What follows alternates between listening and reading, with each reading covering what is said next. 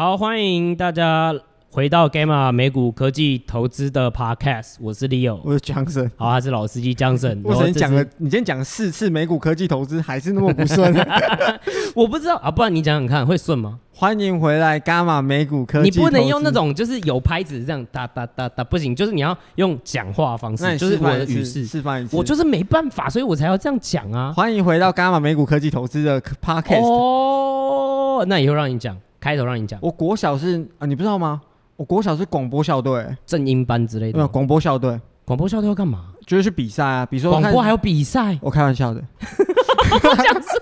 连周嘛广播有比赛，然后你就要连到说哦，所以我现在做 podcast 也是一种广播，倒倒是没有，全部在我前面都在唬烂的，靠背干。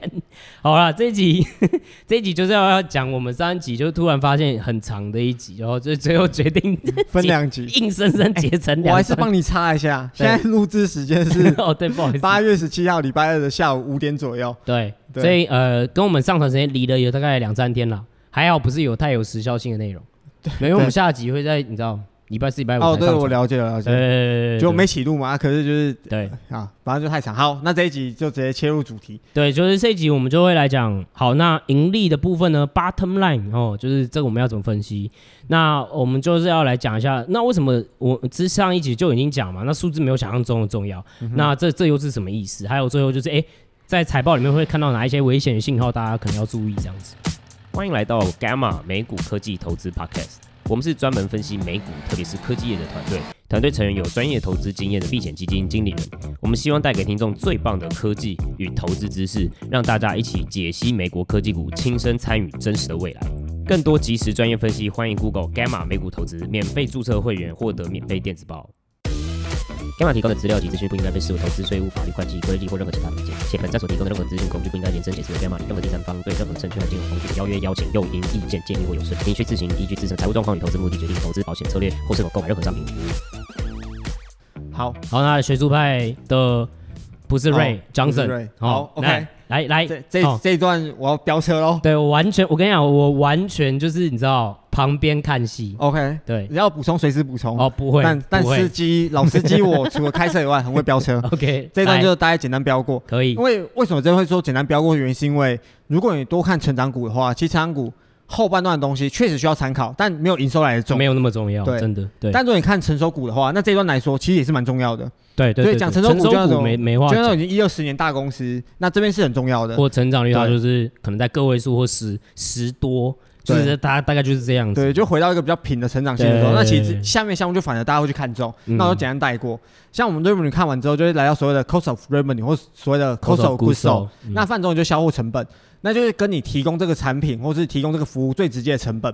哦，我举个例子，比如产品的话，可能有制造成本或直接的人力投入。跟设备成本，嗯，那其实设备会比较有趣。为什么设备我们想特别讲一下？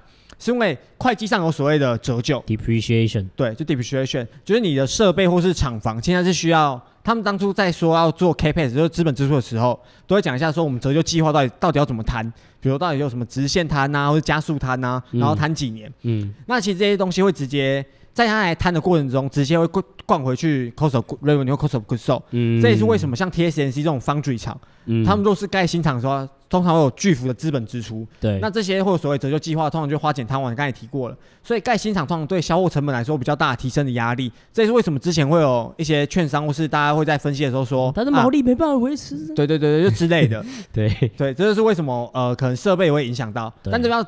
呃，记得是人力的部分会比较 tricky 一点，大家会觉得人力不是应该在什么营业成本吗？为什么跟销货成本有关系？这边讲的是直接投入，就你直接跟这个服务或是跟这个产品有关系的直接投入人力，会记在 cost of goods sold、cost of revenue 这样。那你营收减掉 cost of goods sold 或 cost of revenue，就所谓的毛利，就 gross profit，就是大家听到毛利了。那每一间的公司高低都会不一样，其实要看产业类别。嗯，对，比如说那呃，不好意思，这边讲的是毛利率，就你毛利除以营收的话，可以算出毛利率。嗯。对，那毛利率的话要看产业类也会不太一样，比如说像台湾很多传统代工厂，或是其实在国外也有，它毛利率可能就呃零到四趴。Oh my god！我看过那种零点五趴的毛利率。好，对。Okay. 然后所以那如果像那种比较 IC design 的厂商，那因为它的计算模方式，所以毛利可以高达八九十趴以上。对啊，对。或者是你甚至嗯，我们举例来说嘛，像呃，为什么我们讲讲讲举例来说，像是呃 SaaS 或者是云端厂。嗯它基本上，你因为你的软体的边际成本，也就是说，你反正你多制造出一个软体丢丢出去，它的成本就是零，对对吧？所以这个时候，它其实通常都不会有 re，就是通常不会有 cost of revenue，通常没有 cost of goods sold，所以它 profit 就会很高，它 gross profit 就会非常非常高，嗯、对啊，对。那并没有越高越好，越低越好，重要是也是比较的概念，就是你要跟同个产业里面去做比较，跟公司过去做比较，嗯，是因为有其他原因让它毛利转好或转差。那其实这边有一个蛮有趣的是，如果原料成本上升。的程度没有到平均销售成本上升那么多的话，通常会造成毛利率上升。嗯，这也是在呃今年上半年，就是所谓的方剧厂一直在吹说毛利提升，也是这个原因，就因为 SP 一直上升。嗯，对，那这是定义算出来的。嗯，好，走到毛利，接下来就是所谓的 operating expense。哦，这个就算是有点重要。哦，这有点重要，就是所谓 OPEX。那这边重要的，呃，我先提一下常见的子项目。嗯，因为它不像什么 cost of goods sold cost of revenue 就是一个项目，operating expense 通常会有子项目，还会再分。对。对那其实最常见的这三个，我就举最常见的。当然，每一间公司可能会用不一样的揭露方法，嗯，但不会差太多，因为这些东西都涵盖在那些项目里面，可能是又被分开了。对，第一个最常见的是 R&D，就所谓 Research and Development。对，拍谁英文 不好？Development。你真大哎，欸，哥，加油！就就猜英文。反正就有所谓 R&D 项目，那 R&D 项目就是公司投入做在研发的成本。那这部分重要是因为依照公司所属产业不一样，代表意义也会不太一样。嗯，比如像科技业的话，就还蛮重要的。对，就看公司有没有持续在做研发。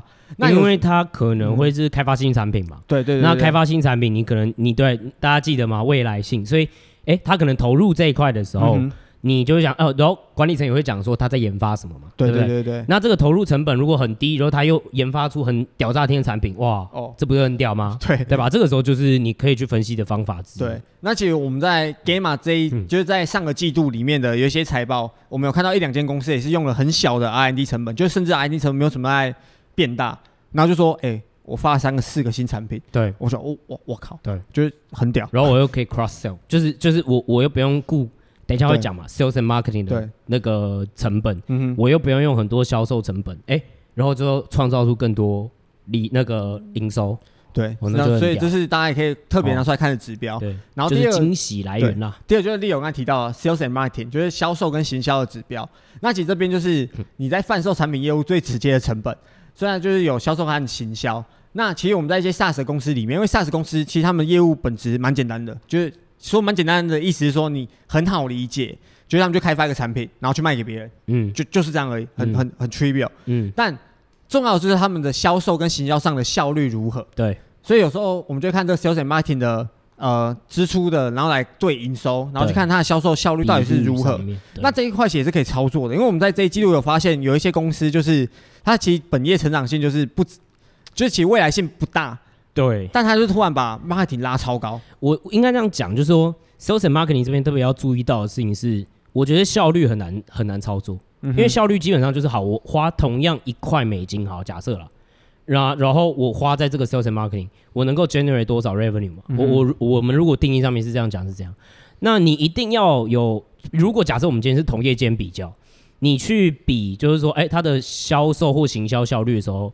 这个时候就是照妖镜，因为你就会发现说，哦，哎，你看他花更少钱就可以卖更多，对，他就不一定。嗯哼。那所谓的会可以去做的方式是，比如说，大家如果可以去想象，其实大部分的公司你去理解的话，假设你去膨胀或者是去把 sales and marketing 的支出拉高的时候，理论上营收都会成长，是对吧？因为你就雇更多销售人员嘛，然后或者是你下更多广告成本。所以你的你不管是 B to B，就是面消费者面向公司，还是公司对公司的这种业务，你这样子就可以去膨胀你的业呃那个营收营收对，对，所以这一块营收那块可以做，嗯哼。但是我觉得这就是为什么我们常常啦，Gamma 在分析的时候喜欢讲行销或销售效率，因为我们就是不要你去膨胀，你知道吗？你去膨胀的话，那这样子就会看看不出，你只是纯粹看出哦，sales and marketing 支出增加了，那这是意味着什么？你不知道这意味着什么？对你对啊，你懂吗？然后哦，它膨胀了，好，它却废话营收成长，可是这就有趣在这了，它膨胀了，可是它营收成长了，可是比率嘞？如果说比率比其他人烂，或者是我们常常在讲的所谓的单位经济，对，什么意思？就是单位经济就是指我增加一个支出，就是一个行销与呃销售支出的时候，我能够拿回多少收入？那这个状况你就会发现说，哎，有一些人就是比较好，有一些人更糟，我花出去的钱甚至我还亏。对，哦，那就是哇塞，所以这这个是这这个部分我补充的地方啊，sales and marketing。而且像 sales and marketing 的话，像这 Leo 刚才补充的，我觉得也是一个很棒的例子，大家可以多注意。然后另外一点是，大家要知道，特别在 OPEX 上，因为 OPEX 上有时候他做的是长期的，跟长期发展有关的支出。对，像 R&D 很明显就是可能跟长期发展有关，比如说他开发新产品。但 sales marketing 有时候它可能就是一次性的东西。对，就比如说我这一季突然拉高，所以我营收哦。突然变很大，嗯，但是或者是哦，比如说像那个嘛，去年不是美国选举嘛，嗯哼，那美国选举的时候，大家了解就是线上广告会变超贵，对，所以就是就是对很多公司就说哦，干我 marketing 成本暴增，所以这块暴增了，嗯哼，因为没办法啊，因为干娘很多钱在广告，大家都大家都变 高了，太贵了，对对对对对，所以这也是大家可以看的，对，主要关键是长短期影响还是长期影响，嗯，然后这个是所谓的跟行政相关的。它是 G A 就 G，所以通常有些会看到什么 S G N A 啊，对，Sales 跟 G N A 这样，那其实就是一些行政行政上的成本。那很呃，有一些公司也会，就他们可能在人力支出上有有做一点改善，但通常比较难观察到这一点，就是我们觉得是非常少见的例子啊。对，所以主要这三个项目都很重要，但最主要还是要看 R N D 跟 Sales and Marketing。对，那。你把你的毛利减掉，OPEX 就到 operating income。哎，嗯，快，我们到中中后段了。好，快来来来，operating income 就是营业收入，那你可以来算盈利率。那其实我们为什么会说呃 operating income 或是 OPEX 也蛮重要的原因，是因为其实我们之前会所谓提到说它的经营内容到底有没有所谓营业杠杆存在，那就是其实要看这边。那其实营业杠杆讲的很简单，就是一间公司如果它在人力没有变多，然后它行销支出没有变多，然后它 R&D 也在一定的步调上，然后营收突然就膨胀了。那表示他哦，他用固定的营业金额可以制造出更多的营收，嗯，那就所谓的营业杠杆，嗯，嗯，所以他尽管尽、嗯、管这边他可能什么 ASP 又没变，毛利率也没变好了，但盈利率就是会往上跑，嗯，所以简单数学大家如果可以自己拿数字凑一下，就知道我们在讲什么了，嗯，对，所以有些公司可能会注重成本的控管，来希望可以达到所谓营业杠杆。嗯，对，那这是 operating income，然后接下来是所谓的非营业项目，嗯，就是 non-operating 的项目，然后就来自业外收入，比如说利息支出或收入，嗯，或是一些跟本业没相关的项目，嗯，就像可能去做一些啊业外投资，然后是那种房地产呢，对，或者一次性的收入，对对对对。对，那其实这种东西大家要特别注意哦，因为我看，因为这些东西 non-operating 的东西会被灌进 EPS，对，所以大家有时候注意有一些。公司如果没有特别讲的话，对对对对，他可能是一次性，然后让他 EPS 往上膨胀，然后结果哦哇，这 EPS 好，对不对？然后就拜拜拜拜拜，然后 PE 突然变低，拜拜。然后下一季，哎，怎么落赛？对，所以大家有时候就是小心了，子项目还是要稍微瞄一下。没错没错。然后接下来你扣加完 non-operating 项目之后，就来到所得税。对，那所得税根据不同的地区有不同算法，嗯，像说它 base 在美国，可能就会根据美国的税法，对。对，他说 base 在 maybe 中国、欧洲、欧洲，或是可能大家可能有在发过台股，那台股有自己的算法，就要看当地的税法，嗯，然后你再扣掉税的话，就到 net income，哦，这快结束了，哦，净收入。对，净收入就 net income，就他真正留下来的钱啊，就坦白说，最后还还还还有赚的。对啊，最后还有赚，还有赚的。哎，然后 net income 再除以 outstanding 股数，就在外流通股数，就是大家可能看新闻能看到的 EPS。对对，就 earnings per share。嗯，那这个要计算，大家都要小心，就是可能要用所谓稀释过后的在外流通股数来计算，会比较准确一点。准确。对，那稀释过虾虾块意思。其实很简单，就是大家知道股票分多种，像美国就是什么 Class A、Class B 特别股，对，然后台湾就是讲白话文就特别股。嗯，那特别股的股的质量真好怪，反正就他在算股的时候，它可能不是一比一，嗯，它可能是别的算法，嗯、所以会把它加权平均进来。嗯、然后有时候它可能在一个期间，特别是美国有一些成熟公司喜欢搞一件事情。就是他们就他们赚钱了，哦，我就买回股票，对，就一购回嘛，然后 EPS 都往上跌，然后对，哎，感觉赚钱，再继续买东西回来，对，他们会这样一直做，一直购回，一直购回，那所以他一个期间有购回，或是有发新股，就是对，那就会变成要加权平均算出所谓的稀释过股数，嗯嗯，那有几个子项目它并不存在，就是我们的其实 income statement 已经大概讲完了，对，但有几个子项目它是跟营收相关，只是它不会归在。银行 statement 里面，可能在所谓的现金流量表，嗯，对，比如说折旧，折旧，对，折旧，我们刚刚呃在上呃在毛利的部分有提过，就是厂商购买厂房，先打断一下，income statement 中文是什么？呃，资产负债表，损益表，哦，income statement 是损益表，对，资产负债表是 balance 是 balance sheet，然后 cash flow 是现金流量表，现金流量表，哦，呜呜呜呜呜呜。商学院硕士。哎，我是 Master of Science。没有没有，你是商学院硕士。我永远不会承认你是 Master of Science。想看我毕业证书吗？我不要。Master of Science。I don't care。我录取你的时候完全没 care。也是对。然后折旧为什么会说很重要？是因为其实有一段叫 EBITDA。然后耶。Oh, yeah. 前一阵子我们有在订阅群组里面有人问我们说，EBITDA 有没有比较好的解释方法？就比较简单的解释方式。但很抱歉，真的没有，因为它就是 earnings before interest, tax, depreciation and amortization，就是对 amort amortization，对，就是你的你把就是讲难听讲直接点，就是把 net income 把你的利息收入跟支出加回去，然后把你税加回去，折旧跟摊销也加回去，就是 EBITDA。那有时候为什么要看 EBITDA 的原因，是因为可能公司在折旧上有一个很大的项目，对，那这时候就要特别注意，就是它会不会折旧很大项目，然后变成你直接看毛利或是盈利的话，某种程度上会出现失焦啊，所以可能看 EBITDA。那其实我们也常用所谓的 adjust EBITDA，就是调整后 EBITDA。嗯，那这边会提到为什么有调整这件事情。哦，这个就好玩了。My adjusted EBITDA。对，听起来有点怪怪的。好，好，好，没关系。为什么会调整这件事情？那就是因为美国有所谓 GAAP 跟 non-GAAP，特别在成长股，你要看 non-GAAP。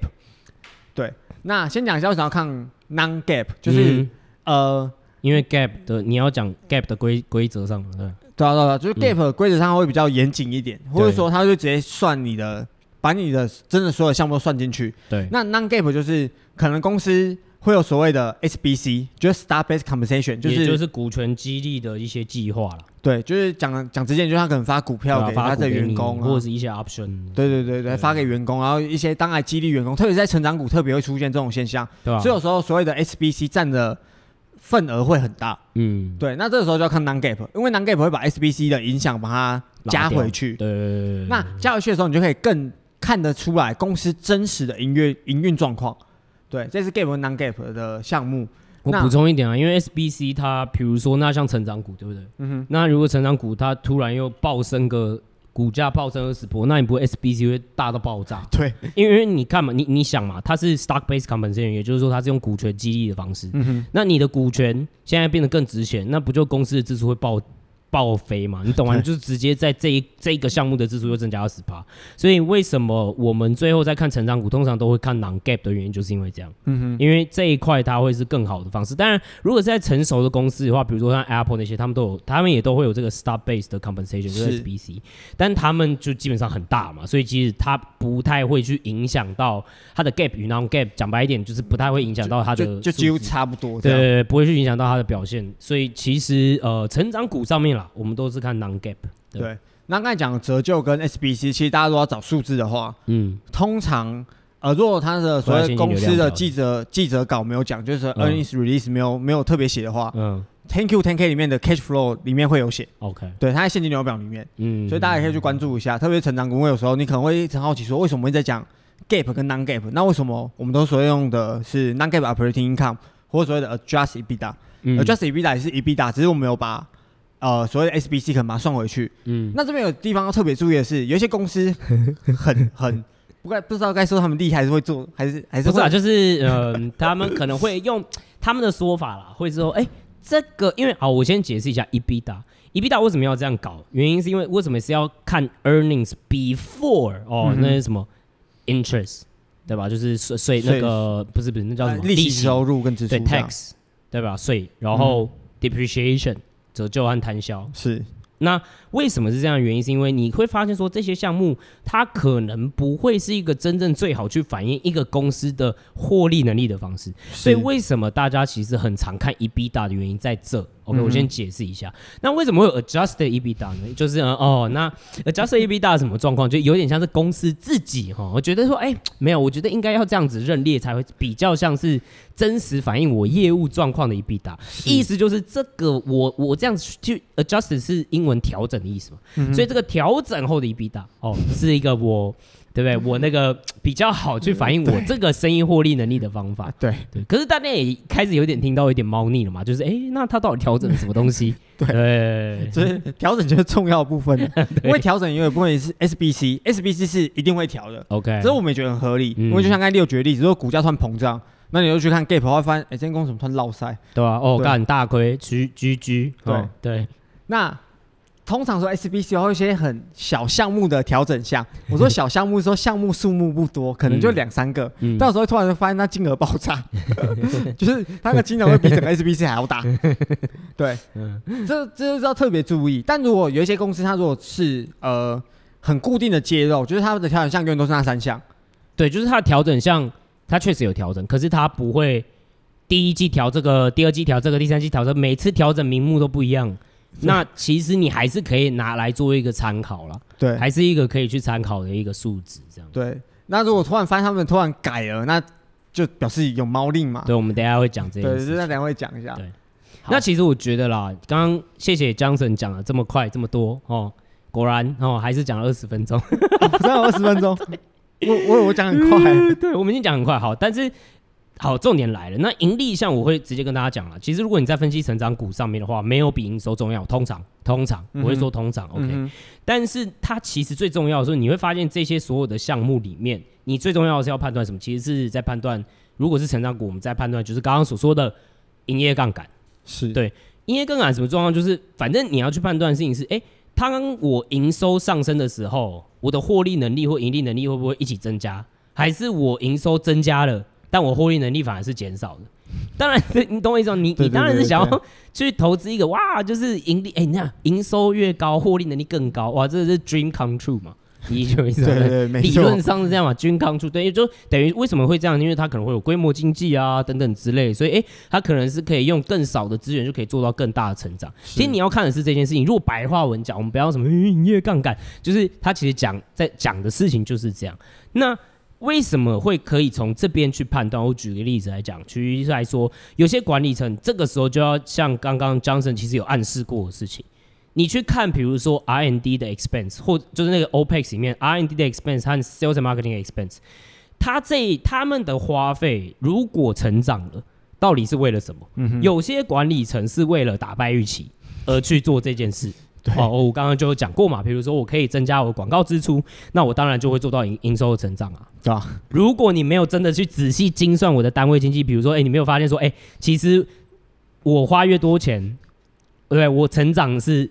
越来越有边际效益递减，对，就边际越变差了。对对对对对，我反而对对，就所以我的单位经济变差了，所以其实这个是在恶化我的财务状况的。对，这个时候就是你要小心的地方了。嗯。那有一些，他当然就是刚刚所谓的刚刚那个 Johnson 有说的，他可能是对未来的支出哦，嗯、所以他可能会说，哎、呃，我这一块是为了未来的，比如说一些呃我的 R&D 哦，不管是新产品也好，还是我是为了我的我的 efficiency。对我的、嗯、我的我的就是销售上面的 efficiency 的投资啊等等之类，我购买新的什么服务啊叭叭叭来来增进我的 sales 的 efficiency 等等之类的，或者是我 sales and marketing 的花费，OK，我确实多花了，可是各位我证明一件事，就是我多花，可是我单位经济反而会变更好，对啊，那就花的值得，哦、那就花值得，那你就是现在在抢市场嘛，嗯、所以你去扩张这个我没意见，盈利现在我们先放一边，你先占领市场。这是很常见的一件事情，在网络公司上面嘛，嗯、对吧？所以这个是你要去看的东西。那我刚刚在讲，啊我们在怀疑啦，就是 Fubo，Fubo 呢，他这一次呢，营收打败预期啊，对啊，对啊。然后他们在玩的游戏，其实从前几季你就可以看出来，就是他们就是指引一个蛮低的指引，对，然后大幅打败，用营收大幅打败预期，OK。然后大家说，哦，我是成长公司，不缺盈利。然后，但是他们就是大幅增加他们的消费支出，可是他们的现金流其实一直都在负的。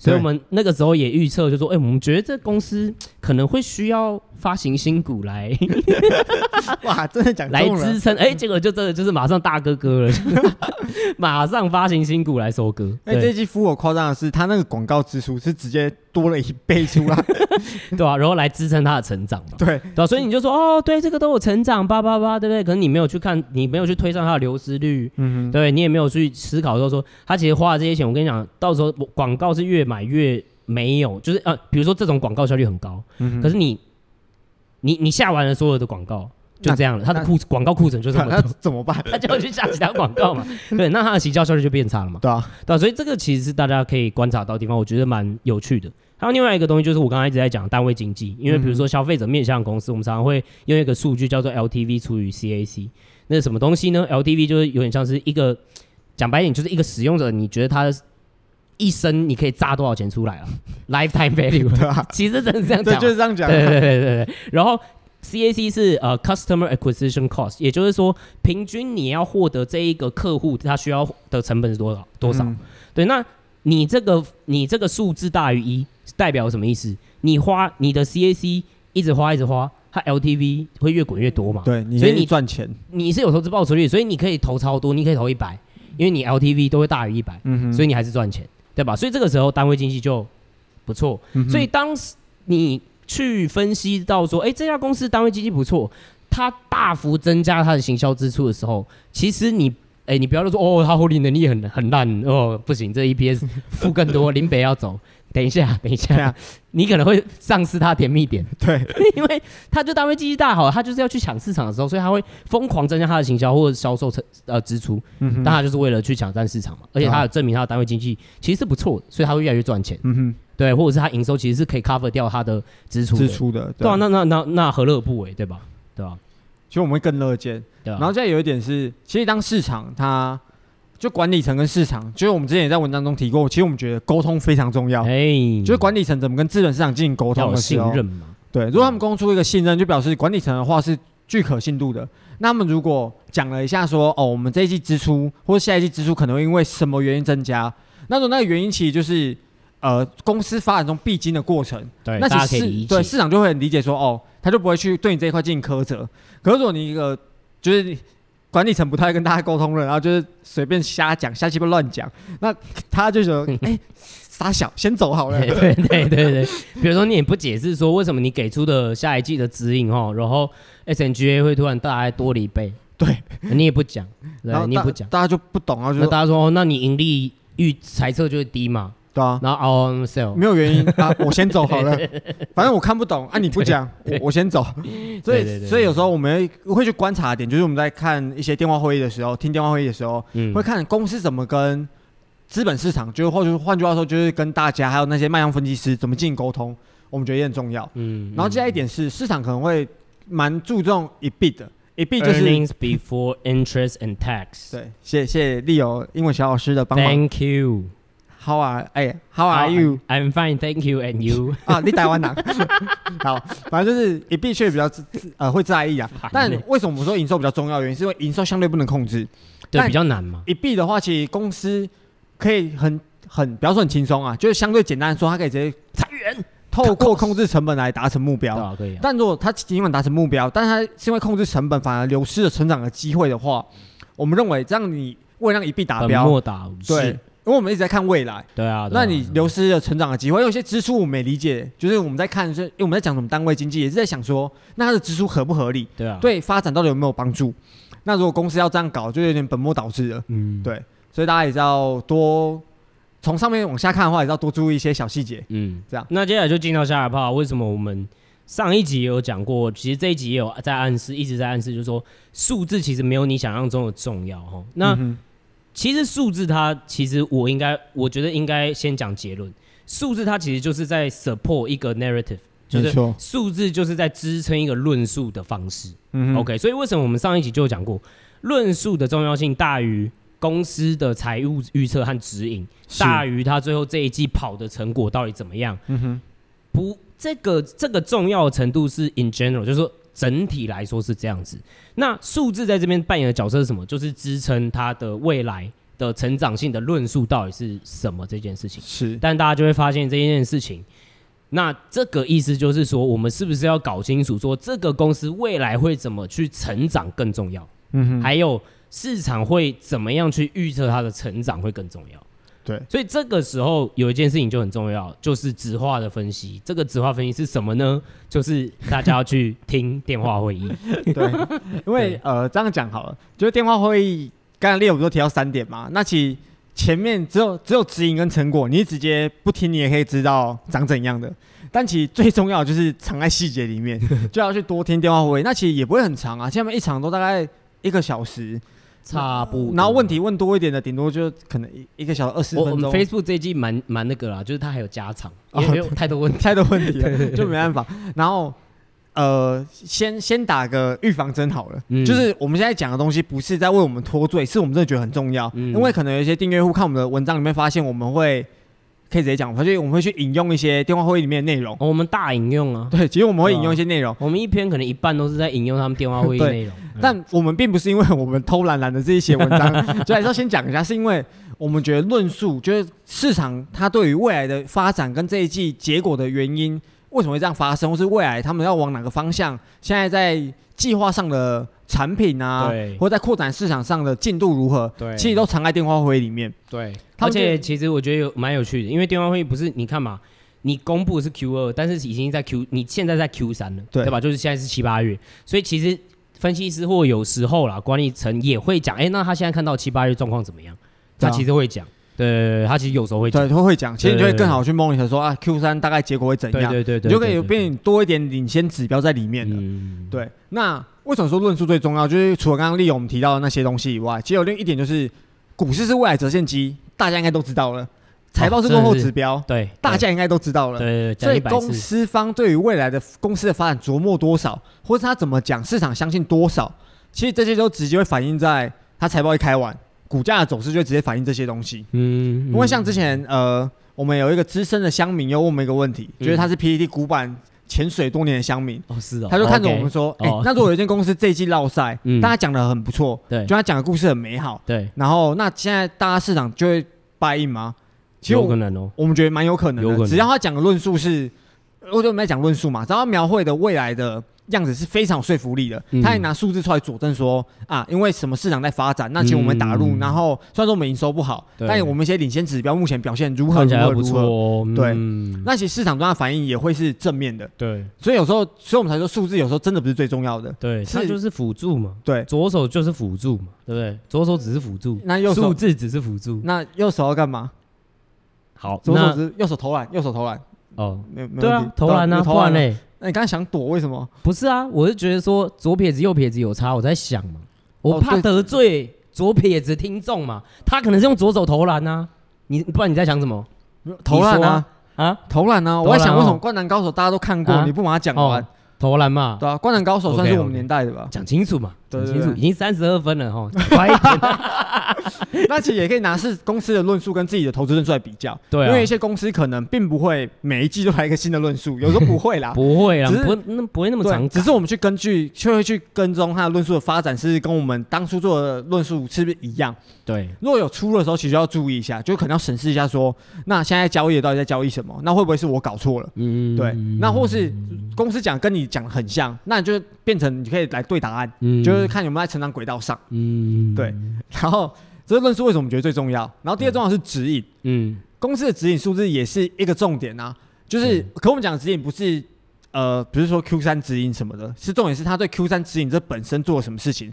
对，讲简单一点就是，比方 Q 三指引，他之前可能讲说 Q 三一百，Q one 说 Q 三，我猜就猜一百吧，或今天整年两百好了。对，然后他今天 Q two 开完之后说，哎。我们因为今年我们有什么招揽到新客户啊？然后是什么恒长性的客户？Q 三更看好了，啊，发一个新产品卖得更好。嗯、Q 三我们调到一百五，整年调到三百。嗯，哦，那大家是不是就觉得说，哎，它的成长潜能更更大了嘛？对啊，所以股股票是未来折现机嘛，所以股价是不是就会涨？对啊，就会直接往上喷了。对嘛？那如果那相反的，哎，调低。指引，或是突然就说：“哦，我们这一季，我觉得这一季看起来，我我们不太知道怎么预估，能见度不太好哦。对对对，啊，我们就不给指引了，我们还是给整年的，但我们再稍微下修一下。对，哇塞，对，我们看过，其实也是一只我们的，我们我们跟踪，我们之前有分析过股票，我们追踪很久的股票啊，突然来这一招，我们也是对吧？炸裂啊，哇塞啊！”是炸裂，对吧？对，所以指引也是另外一个重点。那第三个就是结果，因为结果再讲一次，财报是落后指标，财报是落后指标，这非常重要。就不要看着财报买股票，真的非常危险。拜托，拜托。对，但结果是最直接的成绩单，所以可以拿来像我们前面讲的，跟市场预期比较啊，然后还有跟论述上的数字发展性比较。对。对，这些都是可以自己去做的。那当然，如果你自己有建模型，那当然是可以直接拿来跟你建完的模型做比较。对，对，这是最直接的。嗯。但都已经发生过了，对，所以市场对这个反应还是相对最小，还是会先从最上面我们讲的论述，啊、就对未来的预期，啊、然后看到指引是有调高或调低来反应，然后之后才是结果，对啊，所以数字没有想象中重要的意思，指的是这个啦。对，我们之前下一个很耸动的标题，怕大家说就是反正数字只是辅助了，好不好？跟左右撇子的左手一样，数字是辅助，论述才是那如果你是右撇子，有时候用左手呢会有不同的感觉哦。对，我是指投篮的部分。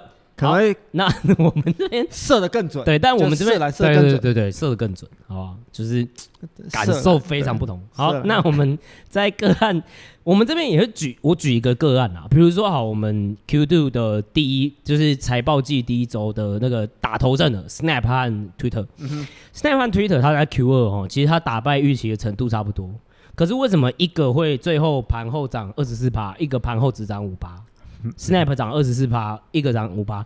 你要了解哦，如果数字真的这么重要的话，嗯、那打败的幅度其实差不多啊。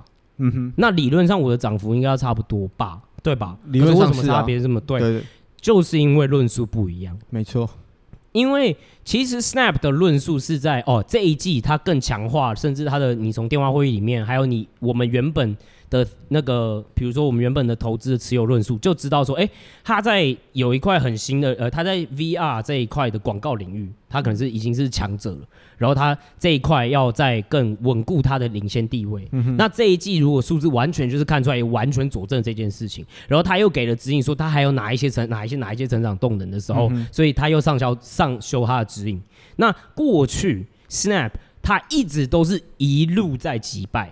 对，对吧？所以这个时候你就会觉得说，哇，那那公司当然这些哎，各个投资人就会又去想一件事情，哇，这看起来真的是更有机会了。没错，比我原本预估它的成长性还要更强，所以我要买更多。哦，这个时候就有上涨空间。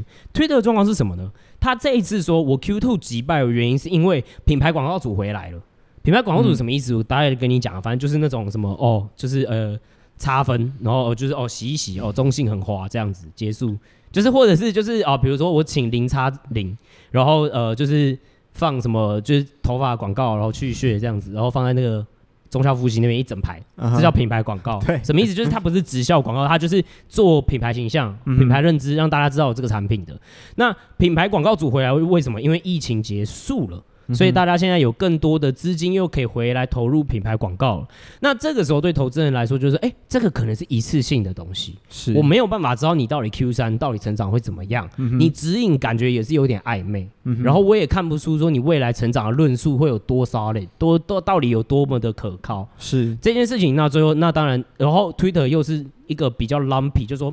它是比较不稳定的股票，它就是我击败了，我 miss 了，我击败了，我 miss 了，我又击败了，我又 miss 了，对，所以大家可能给他的信心就不够嘛，所以它大概只有涨五趴，所以这个就是一个很好的一个案例，就是说，你看论述大于指引大于成果的，为什么我们会这样讲的原因是这样，然后为什么我们一直说数字它只是辅助原因，也是因为这样子，对，好。好，那最后提一下说，大家看财报的时候可以发现的一些危险讯号。危险。那这边还是讲一下哦、喔嗯，有一些好公司也可能做以下的事情，但他如果做以下的事情，就相对我们不喜欢。对。原因是因为我们都认为说，我们要能有一致性的去追踪一些东西。对。因为有时候投资并不是说要赚最多钱，我认为是活下来。就我们，就我们想拉高胜率啦。讲实话就这样。所以我们也想所谓的风暴比。风暴比就是，对，你算出来你胜率最。最高吧，对，最高，或者是你对，就是你，或者是比如说你，你都冒了这么多的险了，一样的风险，修正后的报酬应该要更高嘛？对对对。那有几个危险讯号，就是在财报里面可能会出现。第一个是，其实我们上面有先稍微提过，嗯，就是在调整项，所以 non-GAAP 调整项的时候，他突然又塞了其他东西进来，然后这那些其他东西就是之前没见过，对，比如 Q one 我塞一个进来，Q two 我再塞另外一个进来，然后这些金额都不小。对，那那就很怪，就是我们我也不知道这公司到底在玩什么把戏，嗯，他是在藏什么东西，或是对啊，有有公司就是这样啊，对啊，真的、啊、真的、啊、真的、啊，对啊，或者是有一有一派是这样啊，比如说我们刚刚不是有说，呃，公司，那当然公司一定要揭露，比如说像营收这些等等之类的，可是比如说你怎么去呃营收你怎么切？对，我们刚刚有说嘛，你可能会分事业群切，嗯、你可能分地区切，对不对？那但是如果你今这一次哦，你你的切法哎，跟上次又不一样了，你把所有的那个品类哦都改新，又改一次哦，说哦这样比较清楚，然后你下下季又改了，那我就觉得我们没有要去追踪你的所谓 value driver 到底成长性如何？对，这个时候我觉得啦，你可以给他一个合理的质疑，就是他到底在想要干嘛？对，你就可以去循线去搜寻，说他是不是想要隐藏什么样的东西？对，或想特别美化怎样的数据？对对对对。但但有一些公司可能是因为他有一些并购的行为，对，那没办法，那没办法，他确实因为他可能项目也蛮大，不要并购进来，然后新事业体，对新事业体，但当然会多东西，都是把它重新拆分一下。但如果是这样的公司，其实多半会解释一下。如果毫不解释，就直接乱改一通。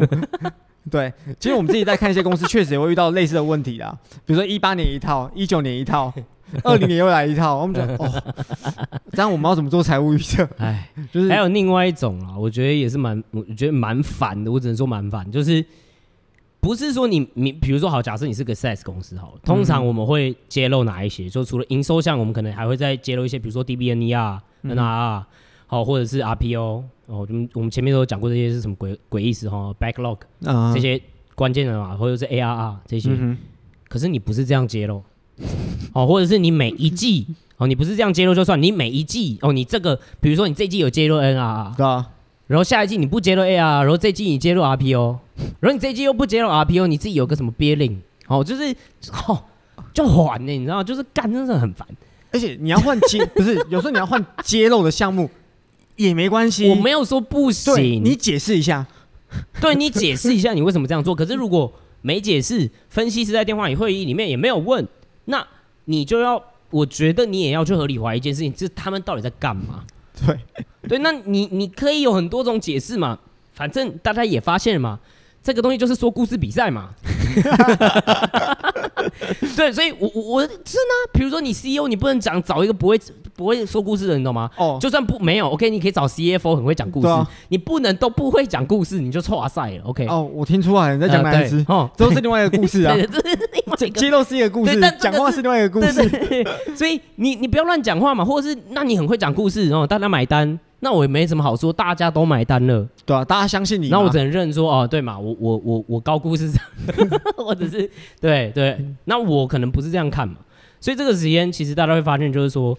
这也是论述有会变的地方，因为有些人可能会说，哦，没有啊，他是刚 IPO 的公司啊，所以他还搞不清楚说他要怎么揭露比较合适。嗯、我是不买单啦，林总买。这，对啊，没有，就就回到一件事情，就是我们都认为我们追求个人的主观我，我们追求胜算比较高的投资，对。我们并不是要什么 all in 赚大钱，没有。我们是找一个我预测性可以比较高的公司，对，就是我们比较一致性啊，对啊，比较就讲白话就比较容易赚钱，我们比较容易赢啊。或对我看得懂嘛？我我不要冒这个莫名其妙的险啊！像主笔最想讲一件事情啊，你要去玩你会赢的游戏，对啊，你不要找一个完全不懂的游戏，那就跳进去，哎，当被打格格，对啊，你被格的时候，你也不知道在干嘛，对对不对？那最惨的，我觉得最惨的是什么？你输了钱就算，你还没学到东西，因为你之后还会再输，因为你之后在做一模一样的事情。对，我跟你讲，那才是最悲惨。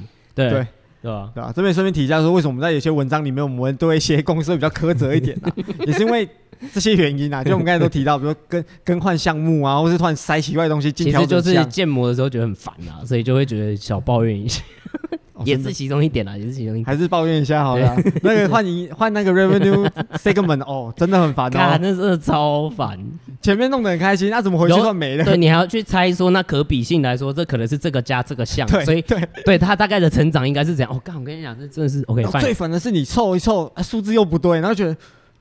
就会很想死，我跟你讲，真的很想死。对，对好啊，所以这这个东西要怎么看呢？我觉得通常啊，你去看那个公司的 10Q，他 tank q 就会讲说，哎、欸，那他改了什么样的东西，或者是你过往的 tank q 去看，就会发现说，哎、欸，他揭露方式有一些不一样的地方。是对。那当然，如果你想要省力的话，就是直接订阅 Gamma 服务，我们其实都有在 follow 这些东西，所以我们会跟你讲，哎、欸，他可能揭露的方式有变，或者是他有什么样的揭露。对，有什么样的讯号或者是讯息，我们觉得可能不是一个很好的表现。Uh huh. 对，就是一个不是一个很好的 gesture，就不是一个很好的状况。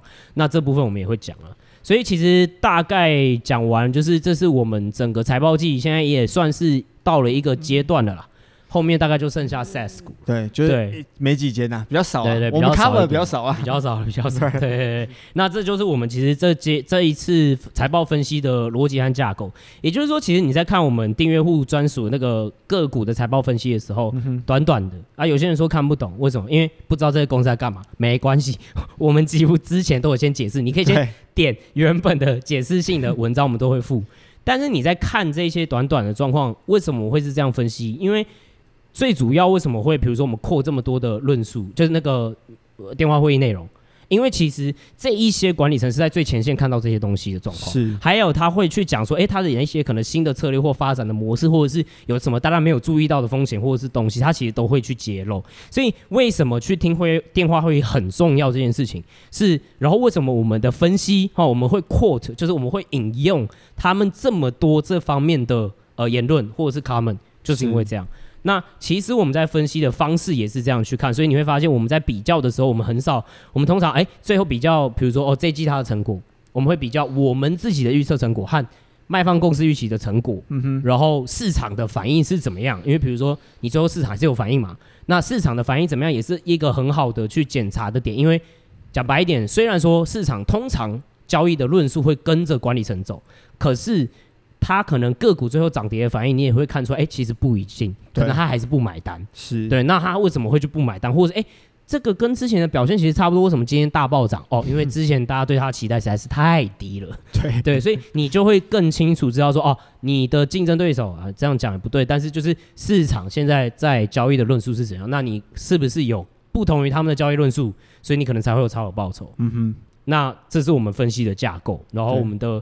订阅户的我就会看到这些呃个股的在财报上面的分析，就是用这样的架构去分析的。对，因为财报是第一手资料，它会比那些被人家新闻或者是报章杂志已经解读过后，或是一些对啊，呃，觉得人家已经讲过，其实会带有个人立场啊。其实也不遑论说我们在写的东西，确实有时候都有立场啊，都会带有我们个人立场，只是我们会尽量 quote 原文，让大家知道我为什么会这样解读。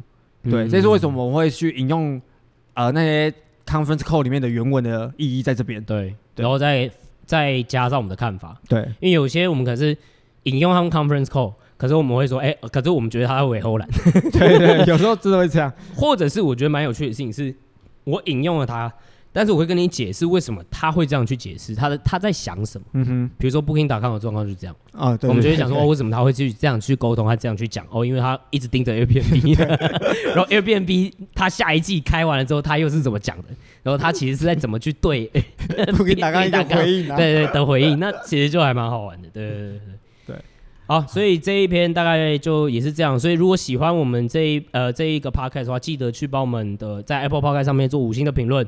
如果你有任何的问题的话，其实也可以在评论里面夹带问题啊。有空的话，我们也会回复一下。对对对对，对。那其实一样，就是 podcast 这个东西还是需要大家的推广和分享，因为它没有一个很好的发现机制。对，所以其实如果大家喜欢我们的 podcast 或者是喜欢我们的内容的话，也希望大家可以多帮我们分享出去。嗯哼，这样子。好，那今天就先这样。好，大家见，拜拜。